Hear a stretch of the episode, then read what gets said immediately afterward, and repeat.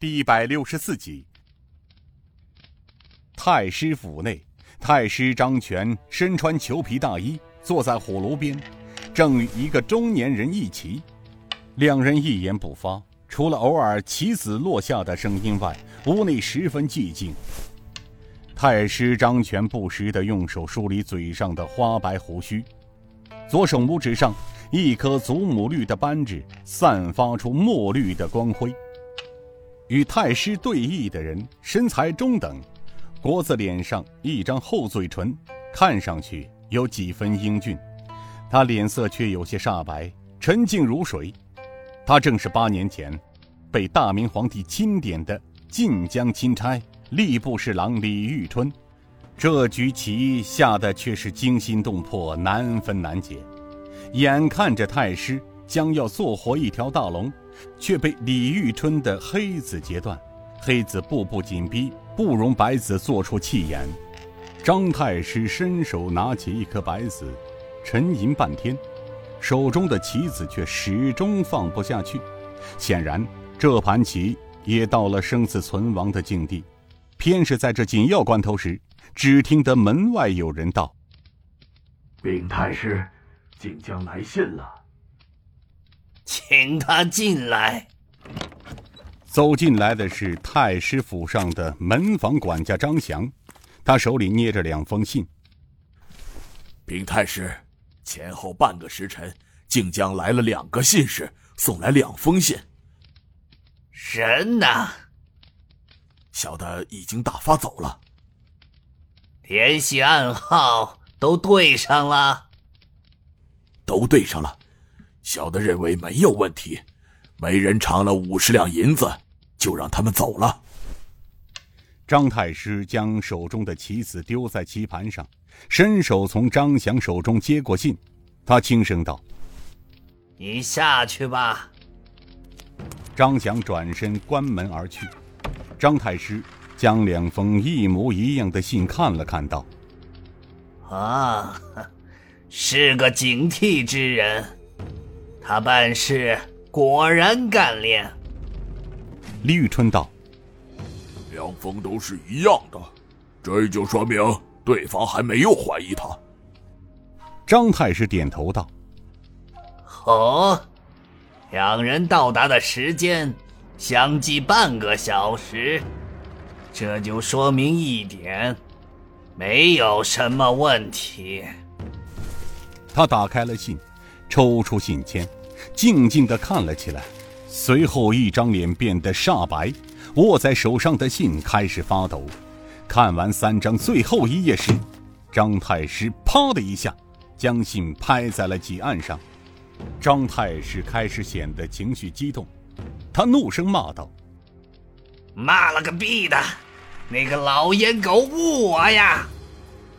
李玉春道：“怎么了，太师？出什么事了吗？”太师张全用手指了指信，说道：“公卿，你不妨看看。妈的，他刘延昌肯定心中有事瞒着我。我说呢，前几次回来，我就从他脸上看出了一些问题，一直想刘延昌肯定是瞒着我什么。果不其然，他奶奶的！”李玉春看着信，脸色一变，他有些沮丧的将信放下。太师，若是来信真实可靠的话，刘公公的几次惨败都是尹道元的逆子尹建平所为。这还有假吗？他刘延昌从五台解表惨败而归，一周擒拿天地九杀，又是无功而返。不但没达成心愿，反而把大漠七英所损。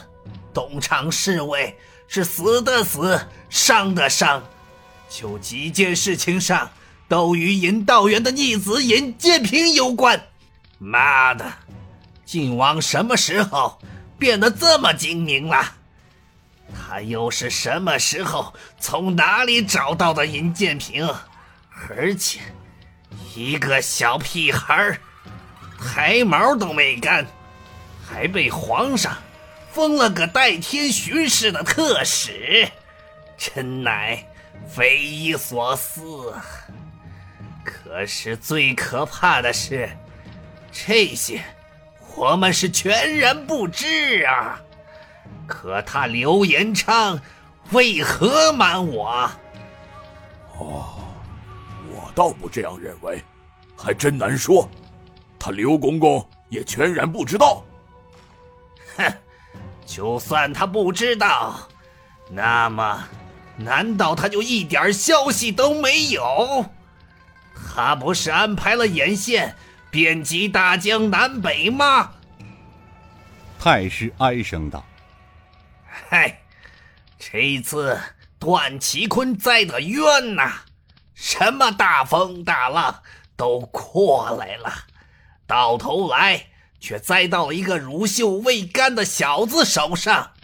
这次，若是我们不能从这小子手里救出他们，恐怕……”到时候，你我他们都将死无葬身之地呀！嘿，这个挨千刀的刘延昌啊！太师张权此时心里的恨比任何时候都要强烈，他恨不能将刘延昌碎尸万段，方才解恨。然而，当他静下心来时，又从头回想了一遍。自刘延昌投到太子身边之后，却也为他做了许多事情。晋江严司贪赃舞弊的案子是刘延昌一手策划抹平的。刘延昌对太子和他的忠诚，要比其他人忠诚得多。他这些年可算是为自己出生入死。再说，谁没个小九九？毕竟都是人生父母养的。也许还有其他原因吧。太师张权最后是这么想的。